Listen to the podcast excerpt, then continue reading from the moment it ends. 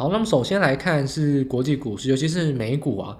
美股的消息面其实就很受制于所谓的基建方案。基建方案呢是在我们应该说上周末啦，应该说我们刚录好 Podcast 的当下，应该说隔天啦，大家可能刚听完 Podcast，礼拜六日所做出来的表决，两百二十八票对两百零六票，那一点二兆的基建方案通过。好，那不过基建方案我们要怎么分析呢？我先给大家三个字，就是穷酸版。这今天方案就是砍了再砍，就是穷酸版，是完全已经是精简到不行的一个方案了。所以你要把它当利多，我倒觉得想想想看了，我觉得不要这么冲比较好。那些题材呢，就一下出现，一下销声匿迹。大家可以发现说，其实基建方案已经炒很久了。但不过我们在很久之前就跟他说，基建方案好不好，我无所谓。但我想告诉大家的事情说，两党一定不会有共识，要炒很久。懂美国政治的人都懂我在说什么。大家可以发现我现在讲这句话的意思吗？到十二月才终于通过一点二兆，还有所谓更后面的社福法案，还有更多预算案还没有通过。在两党制的政治环境之下，永远就会出现就是两个党呢都狮子大开口，一个金额还很多，一个金额还很少，然后呢就翘着二郎腿慢慢来磋商，慢慢来搓汤圆。所以呢，当喊出什么什么题材。尤其是关于政策方案跟预算方案，通常都建议大家不要追多。尤其是两党制的国家，台湾当然是，像美国当然也是。所以为什么基建方案当时就建议大家不要去追，我就不要不要太乐观，就是因为等到现在好啦，你看看你的基建方案的题材股变成什么德性，早就已经没有关系了。所以这就是对于政治的敏感度啦，就是你对于美国人的政治，你要想清楚。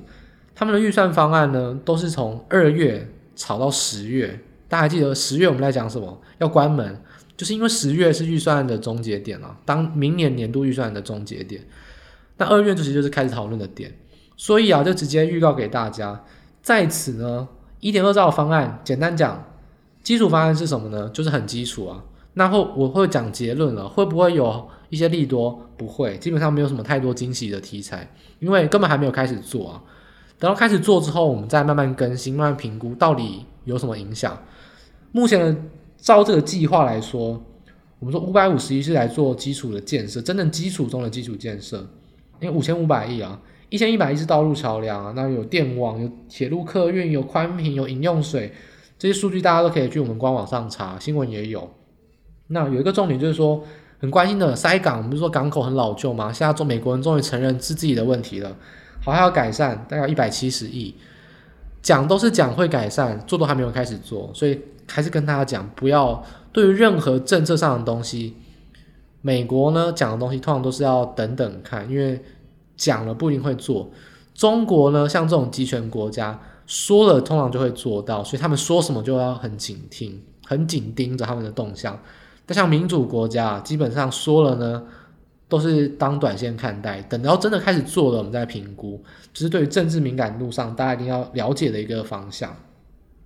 所以说，一点二兆就不太分析了，就基本上对行情没影响。你要把它当利多，那都是短线利多，我觉得不重要。等到真的开始，明年开始执行，开始做了之后才是重点。但是呢，我们要展望未来啊，今年我们被基建方案的来回攻防绑了一整年，那我们就要展望明年哦。大家不要再活在现在基建方案的当下。明年我们刚才讲了，二月你一定心里要有底，二月就会讨论二零二三年的预算法案，所以代表二月就会开始去炒作很多的方案。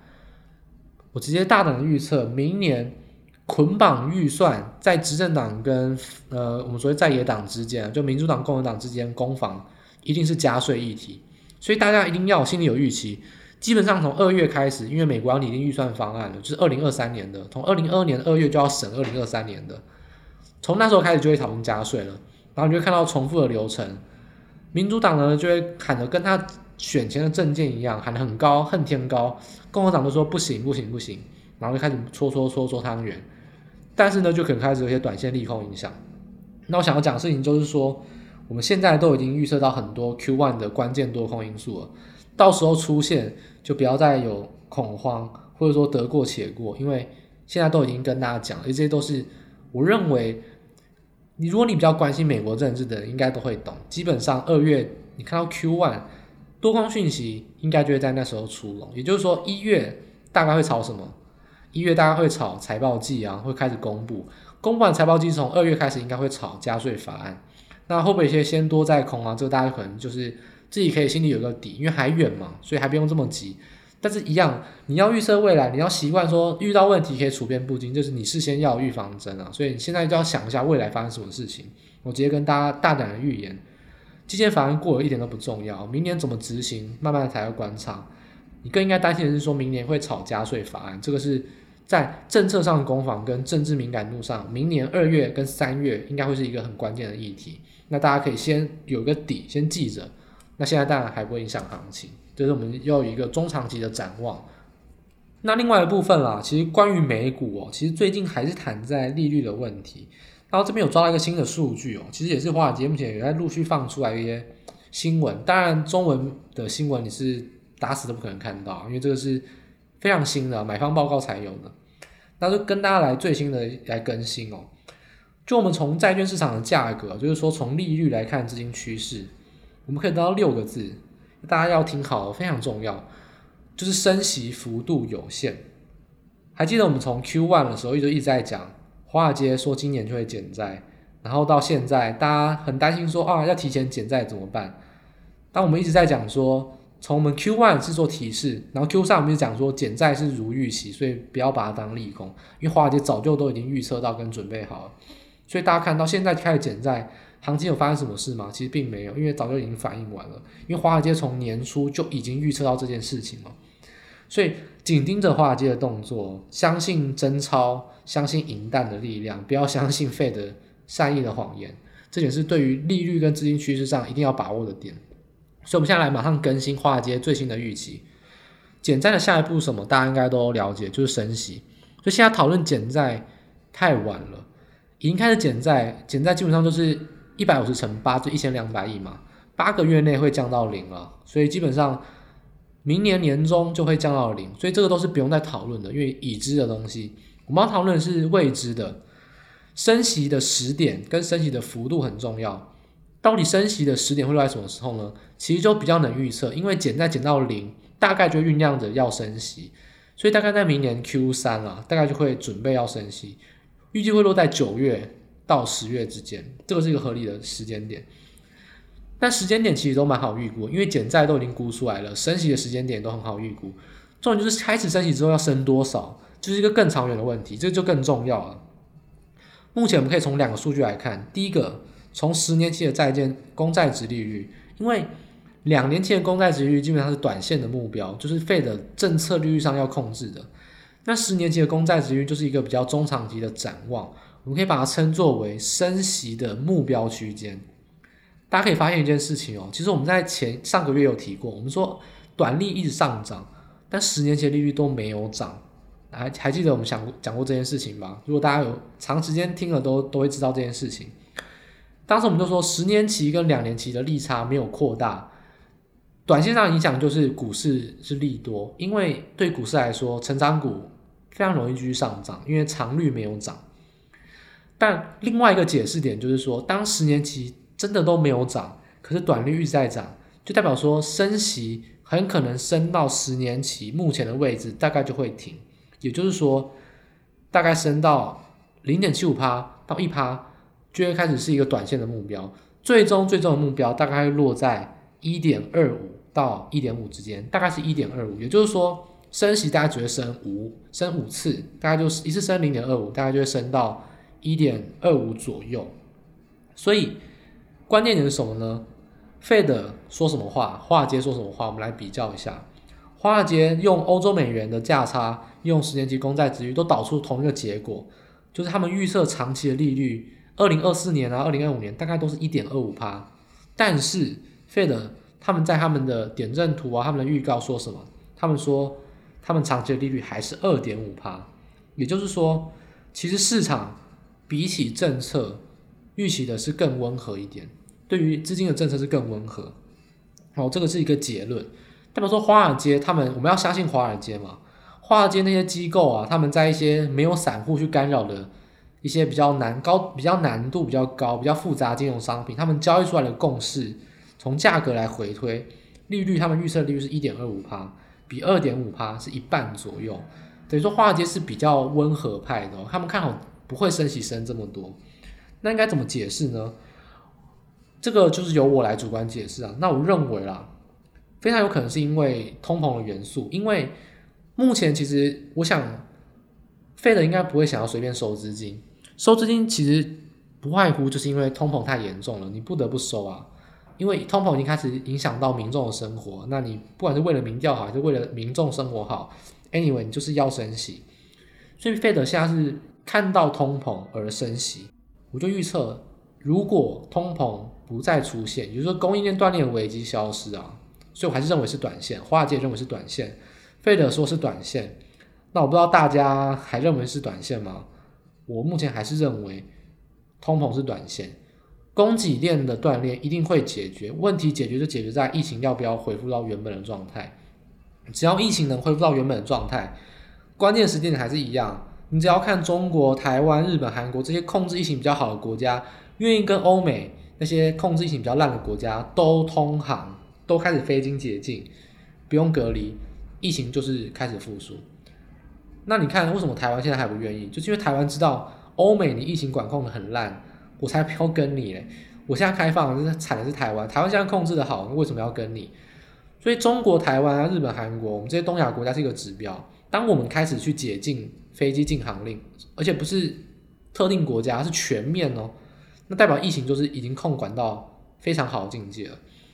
我想从那个时候开始，供应链断链就会逐渐消失。所以基本上。通膨是不是短线的？我认为是，因为油价上涨有限，供应链断裂也是有限，就是因为劳动力啊，因为疫情转变的一些，不管是劳动或者说一些生产上的供应链的一些移转问题，都是短线上的现象。那我想华尔街这么想，所以结论，通膨是短期的。哦，我不管市场上怎么讲，大家再怎么炒，我结论就是供应链通膨，所以通膨是短期的。那华尔街也预料到这件事情。所以华尔街预期升息只会升到一点二五趴，因为一旦通膨不再乱飙，大概控制在两趴到三趴以内，Fed 一看到没有大幅通膨，就不会再升息。等于说，Fed 升息的心态决定于有没有大幅通膨，只要一没有大幅通膨，Fed 就会停止升息的动作。Fed 根本没有要把利率回到原本的状态，然后这个是非常重要的一个心态。我觉得我从花街的交易上的一些价格，跟我主观上的解释，跟大家来分析。Fed 接下来就要准备探讨要升息，大概从明年 Q1、Q2 开始，然后大家心里就要有底，升息是一定会升，然后要升多少，可能会升到一点二五。所以从二零二二年呢，也就反过来说，既然他们是因为通膨而决定要不要升息，那原则上大概明年呢，明年中。或许有机会看到疫情是完全恢复到原本的状态，那明年底之前大概通膨都还是比较高，然后供应链断裂都还是会比较吃紧。不管是有没有好转，但还是会吃紧。真正开始去恢复，大家等到二零二三年初第一季或第二季，所以这就是一个中长期的展望。等于结论就是说，资金还是很多，要收资金也都是不得已的收资金。其实费德根本打从心底不想要去收资金收这么快。这里就是大家一探讨说，哦，我们要了解费德的心态，我们要了解资金行情。那资金行情追本溯源，费德脑袋里面想的事情就是，我一旦没有通膨，我就要把收资金这件事情当做视而不见。我觉得这件事情是很值得跟大家分享。那就是从市场上一些比较复杂的金融商品啊，大家也不会去关注，因为散户买不起，也没得买的一些欧洲美元的商品啊，或者说长年期的债券。从这些债券的价格中可以去回推到这个费德的心态，也就是说，讨论升息是因为讨论，那到时候出现升息也不要慌张，因为升息大概升息的幅度不大，这点就是大家要比较提防的。也就是说，经济上的行情很可能还是会持续延续，至少目前是短期走升，中长期不会不会像今年走这么快，因为已经开始减少购债，绝对不会涨得这么快。但还是会涨，因为费德的心态很明显，不是以收资金为导向，而是以掩灭通膨证据、掩盖通膨问题为导向。所以这件事情都意味着资金行情还是一个比较宽松的心态。明年一整年大概都是，这点大家就要特别去小心跟注意啊。明年的一个大方向跟中长期的趋势。那其实我们当然回归到台股的现象，因为美股而言，基本上我们说了，没有跌破月线，轧空就没有停止啊，涨多就是拉回，跌深你就可以买，这里都没有改变，除非跌破月线我才要改观，否则到现在十日线附近止跌，我觉得都很 OK 啊，都还在合理的区间，都还是很有可能随时出现创新高或轧空，这点是没有改变的，短期趋势没有改变，除非在一两周还是持平，诶，那月线走升。那月线如果离现在的指数越来越近，那它当然支撑就很容易跌破，到时候你才要去担心是不是多空会有反转。以目前来说，我觉得都还是很强劲的多头格局，整个国际股市都是如此。那回到台股啊，一开始我就直接先跟大家分析指数啊，因为其实台股基本上我觉得原则上就是四个字，就是维持现状。我们上周其实谈说预测台股啊，其实突破之后呢，一定是走多。我们说绑着。把你的手绑住都不要做空，一定是做多哦，宁愿空手也不要做空，而且一定要做多。那这点其实就在本周体现了，基本上指数涨，多数的个股也都涨，那基本上只是涨多涨少的问题。那回到一个现况，就是这个现况会不会持续？答案是会。为什么？我们上周预测说沿着五日线走升，那本周可以看到五日线乖离太大就压回，跌破五日线就有支撑。就是沿着无限走深，所以其实目前是照着这个我们的预测方向去走，那当然就没有必要改变了，因为短线上还是强劲啊。那只不过呢，有一些拉回，你可能就要有些调节。那如果你看中长期，那当然就是安心睡觉，当做没看见。那你做短，但你就要知道乖离过大，你要有停停利停损，啊停利，那跌破你要赶快买啊。这个就是沿着五日线操作就是这样子，无限乖正乖离就是卖。负乖就是买，那这个就是沿着五日线操作的意思嘛。如果未来会持续的沿着五日线走升，那到底走的格局会怎么样呢？下一周呢，其实就会比较好操作，因为本周呢就暴冲，然后拉回，那下一周其实就很好预测了。为什么？因为大家如果去看周线的话，可以发现我目前啊已经走到了上升趋势线之上，那其实基本上多头就没有问题。OK，这个中期的多头不是短多，已经中期的多头，那。再来看短线上，我们要看什么？我们看有没有压力区。这点呢，我就一样啊，就再次跟大家讲，不要只看现货，现货指数非常失真，因为开盘价是假的，收盘价很有可能是撮合，硬是收高也是收假的。如果你要看指数，一定是看期货，而且一定要看连续盘。这点我们从应该这应该是我一贯的操作逻辑跟思维啊，我都应该已经提过很多次了。看指数不是看现货，一定是看期货。那你看现货只是看一些盘面的结构，就是看看现货就是看个股，不会看加权指数。加权指数基本上你宁愿去看台指期都不要看加权指数，这点是非常衷心的给给大家建议。看着加权指数分析指数，那你就分析不到痛点，一定是看台指期分析指数。那指数要怎么分析呢？大家可以打开台指期的连续盘，你会发现可能是夜盘冲高拉回，可能是日盘正价差拉回，像今天。诶，突破一万七千六，现货都迟迟不站上，那明显就是要拉指数，可是现货没有，现货大户没有要跟嘛，反而没有要跟，所以一直正价差。结果呢，大家都知道，今天就突然呢，联电、台积电、联发科就开一阵暴跌，诶，然后呢就把指数压回去，所以很明显是指数要意味做多，但现货拉不上去，没有人要跟啦，没有人要追买，所以呢，大家就可以观察到。短线上当然是偏多，中期也偏多。那我们要怎么来进行一些指数上的操作呢？就是说你的盘面上的观察，就是说台指期连续高点，礼拜三、礼拜四、礼拜五，你会发现一模一样，大概都在一七六四零。所以一七六四零大概就是一个短线的反压。从现在呢，就会震荡的走升，碰到一七六四零可能会反压，那你就要小心。那如果反压呢，那你就要等待重新的低接。就是这样子，所以一样会有点类似三角形的一个上升格局，就是上档的压力是一个一七六四零是固定的，下档的上升趋势大概就是五日线，就是维持这样子一个震荡走升的格局。所以一样，如果一七六四零一旦突破，无脑追多，突破就是追多，就是不要再怀疑。所以这点就是给大家一个看法，目前会呈现呈现一个震荡追多，挑战突破一七六四零，一旦突破。突破行情就不用再讲要怎么做了，就是追多。那没有突破之前，你就会用震荡的方法，用比较震荡走升的看法去操作。如果你是要短线操作的话，这点我想会对你比较有帮助，就盘面结构上的一个完整的分析，不管从短期、中期跟极短线上精确指数的一个判断，都提供给大家做一个参考。一七六四零是关键，我们会以一七六四零为目标，一直去攻击，一直去挑战。我想应该会突破，那可能第一次不会突破，可能会第二次，因为下礼拜还有期货结算，可能礼拜四突破，礼拜五突破都有可能。反正呢，就是偏多攻击，一旦攻击过了，就是要积极追多，这点就是我们下周核心的看法。好，那我们讲完最重要就是台股的一个操作的一个方向跟盘面趋势啊。那我们这一点呢，我们就要额外岔出来补充一个点哦，就是说这点其实是我额外想补充啦，就是我这这点啊，这是我心有戚戚焉，因为本周啊，其实在看盘啊，或者说开盘的时候呢，就会看到一些市场上的消息。礼拜一的开盘盘前哦，真的会吐死，更会吐血，会气死。很多市场上的媒体呢，很喜欢拿什么来讲？礼拜一台子期还没有开盘之前，就可能八点四十五之前要拿什么来讲？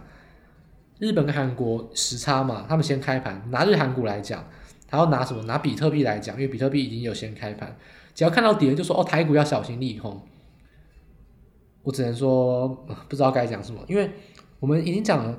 在礼拜五的时候是刚好突破，突破第一根绝对没有看空的理由，一定是追多啊。那不管其他股市涨怎么样，台股都没有看空的理由。而且重点是说，很多人去说啊，韩股大跌，所以台股要小心。我就觉得奇怪，平常都没有看到这些人拿韩国股市跟台湾股、台湾股市在比较，怎么这时候突然就找利空理由了？所以这一点啊，我就要严正的来去分析一下。我来告诉你，到底韩国股市在跌什么？因为韩国股市当然跟台湾台股是兄弟的股市啊，是一面镜子，而且通常韩国股市有一些领先的一些迹象，但是本波韩国股市下跌跟国际资金如果没有太大的关系，台股基本上就影响有限。台股跟韩股联动是因为外资看待这两个股市是一模一样的，但本波韩国股市下杀不是资金行情啊，是政策行情。为什么？指数跌，大家要想到什么事情？指数跌，你要先找一个数据。好，给大家十秒钟来思考一下。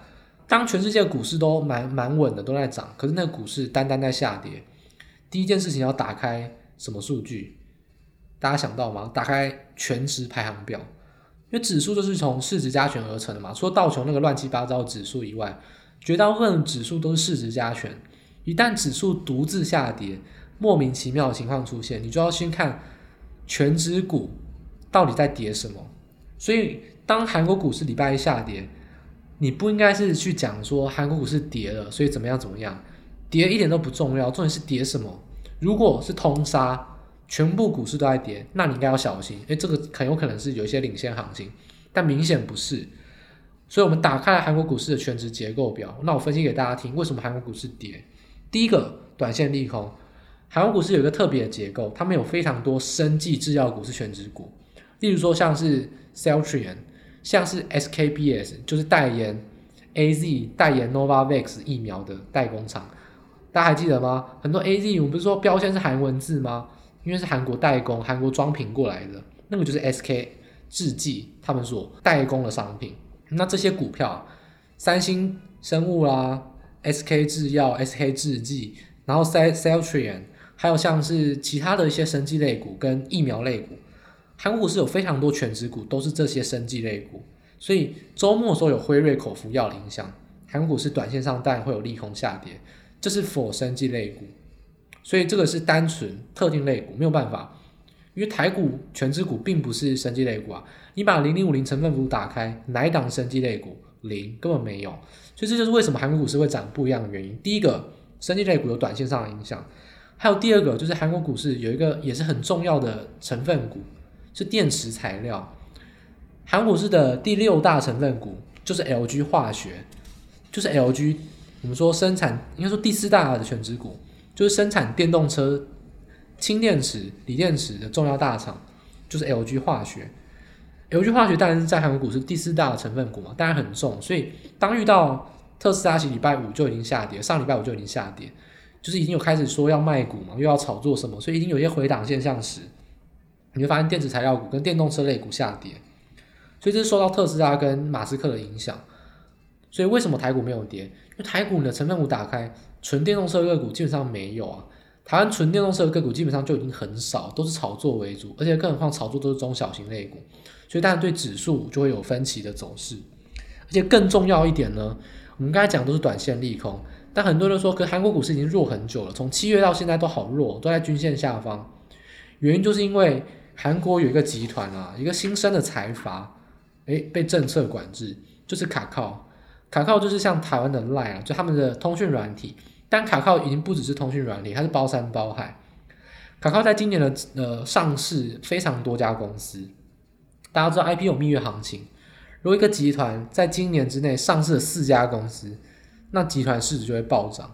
基本上卡靠就是非常有问题哦，因为它集中在同一个时间点，集中在现在资金行情腐烂时间点上市，意味着它的市值就会过度的膨胀，而且它都是独角兽公司，一上市就变成韩股的全值股，当然韩国股市就会暴涨暴跌。所以先前暴涨，卡靠功不可没，因为包含卡靠、卡靠 Game 这游戏。卡靠 Bank 行动支付跟网络银行，还有卡靠 Pay，这些全部都是卡靠今年新上市的公司。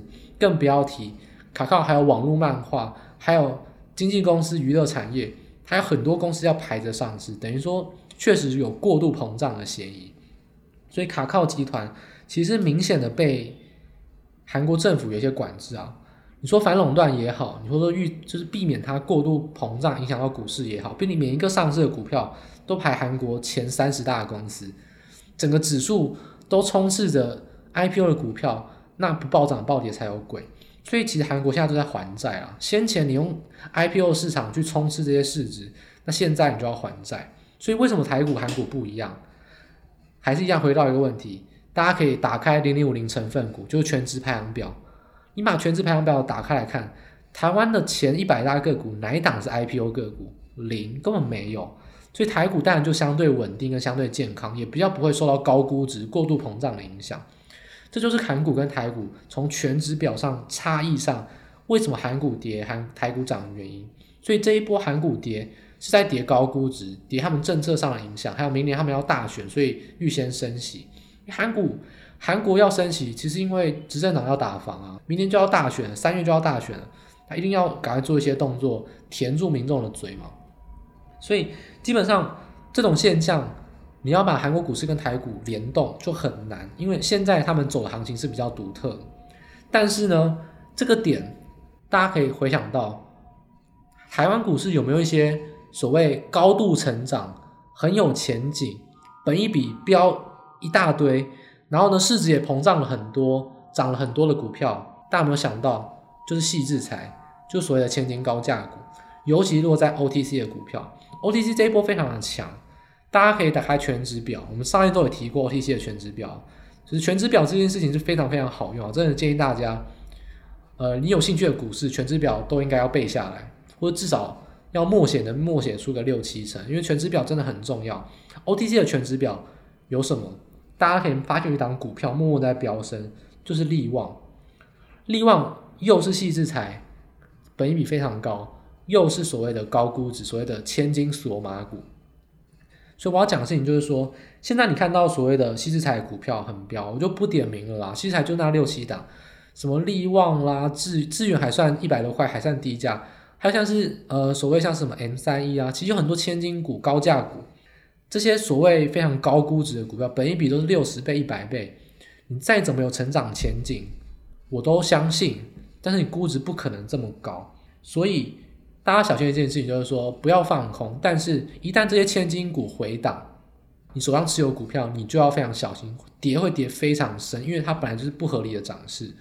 另外一个影响就是说，一旦这些千金股开始跌，内资整个会大乱，因为很多内资都是押宝押在千金索马股，因为大家炒作炒得很开心啊，都赚钱。一旦跌就是多杀多，人踩人，所以千金索马股跟矽智财股票一直涨一直涨，是一个很大的隐忧。你不追涨没有关系，你没有赚到钱也没有关系，但你必须要在乎这件事情，因为韩国股市已经告诉你了，一旦收资金，一旦有政策上的影响，这些股票跌就会跌非常深，而且跌很久，会一直拖垮盘势。所以西智台的股票跟所谓千金股，请大家一定要好好的盯着。大家发现，如果盘势慢慢的涨，涨不太上去，但这些股票开始大幅回跌，台股后续一定会有修正，这些股票绝对是领先指标。所以韩国股市虽然现在韩国股市下了跌，没办法让我们预判说台股会有回档，但韩国股市有给我们一个启发，就是所谓的高估值的股票，所谓的爆发成长股、明星产业股。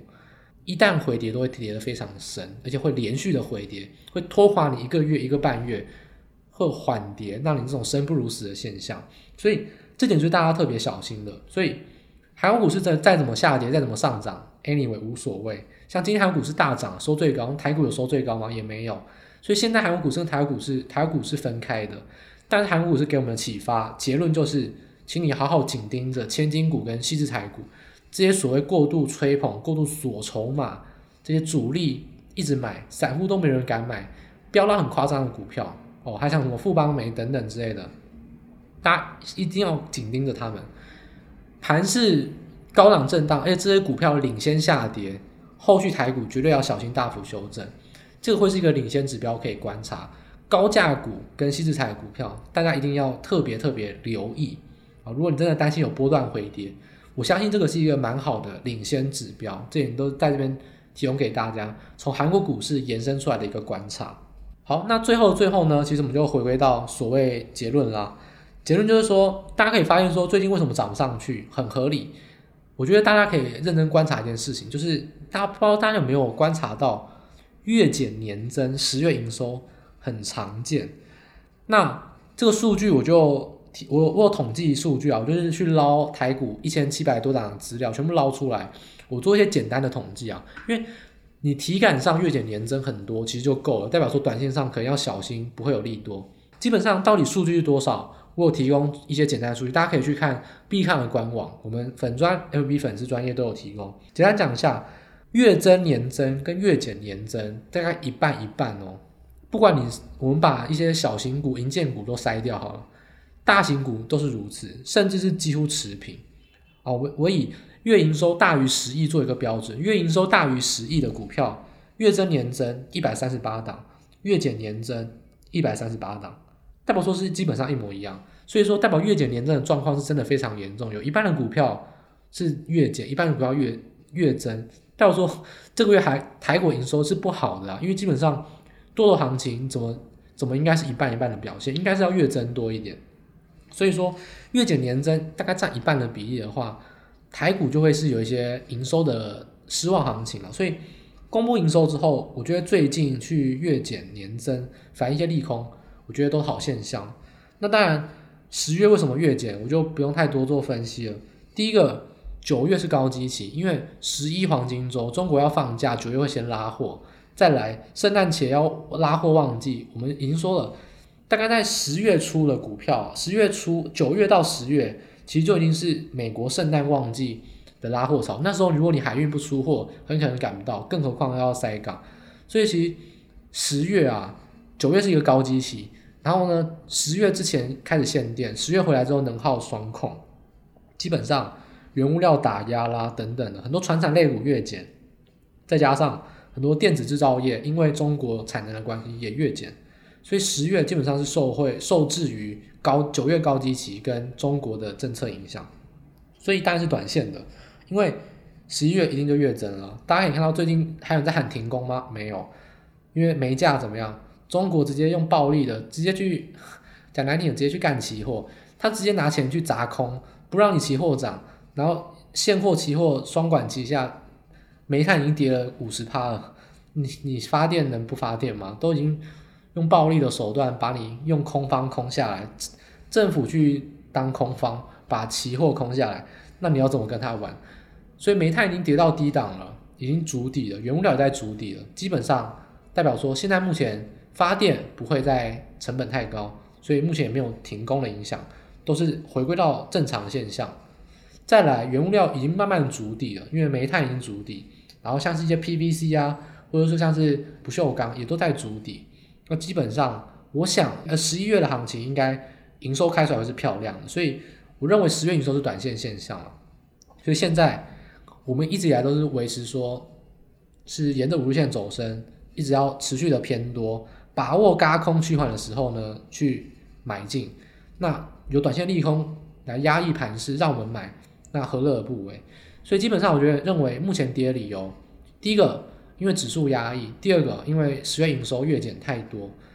那除此之外，都是短线的利空，中期、短期都还是偏多，长期更不用讲。所以当然，股市还是要以偏多操作为主，这就是特别给大家一个分析。所以，如果你真的要偏多的话，我们还是说台股最重要四个字。这个礼拜你听完国际股市，你应该要知道事情是什么，就是维持原状。台股呢依然维持原状，所以我觉得多单就跟上礼拜是一模一样。一些跌升回，呃，一些跌升然后开始走升的个股，比如说记忆体啦、汇航运啦，或是集团作战股，跟上礼拜推荐的都是一样，大家还是可以从这边去琢磨哦。拉回都还是建议的好买一点。那空单的话，我觉得还是不建议做空了。不过大家要特别小心哦，宏达电处置已经处置完了。正常交易之后呢，到底信用交易有没有持续资券双增？哦，如果资券如果没有双增，那轧空行情可能就会结束。哦，所以空单的部分，我不建议大家做空，这太危险了，真的，我觉得这太高难度了。我真的建议元宇宙的股票呢，哦，你不想做多，OK，那你就不要不要做空，你就空手就好。但如果你真的想要尝试做空的话，一些高手，宏达电的资券状况值得关心哦，有一些长上影线。甚至是连续三天不过高，我觉得都或许是可以搭配一些筹码观察，去尝试去做短空。当然，这个非常危险，我觉得就不建议一般的散户去做了。只是说，真的要做空的话，元宇宙概念股下礼拜是值得观察的哦。先看看状况，现在绝对没有放空机会。现在创新高，今天又锁涨停板嘛。但是，我觉得元宇宙的股票这种轧空行情一定会停止，停在什么时候？看主力心情。那。主力心情就是看筹码变化，所以这点是大家可以持续做观察了。就是说，你要精进自己，你要提升你的操作实力，你可以尝试去观察这个部分。你没有必要真枪实弹，你也可以模拟交易。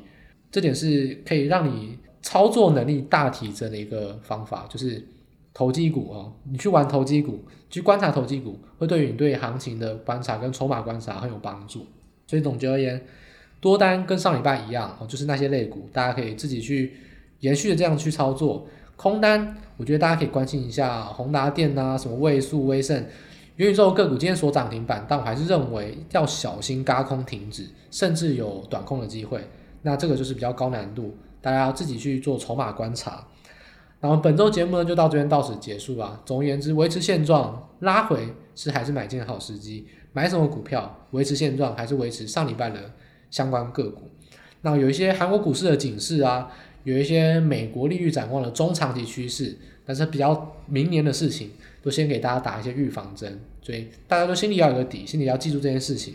我想本周的内容呢，就还是一样蛮丰富的，有中长期的展望，也有短期很细腻的操作看法，就分享给大家。那我本周的节目就到这边到此结束。那感谢大家的收听，也一样，如果认为本周节目不错的话，希望大家不吝啬去分享，那提供给想要了解投资或想要了解一些总经看法的。投资朋友，跟他们一起来分享这个节目，那我们本周到这边到此结束，希望大家操作下周能继续顺利。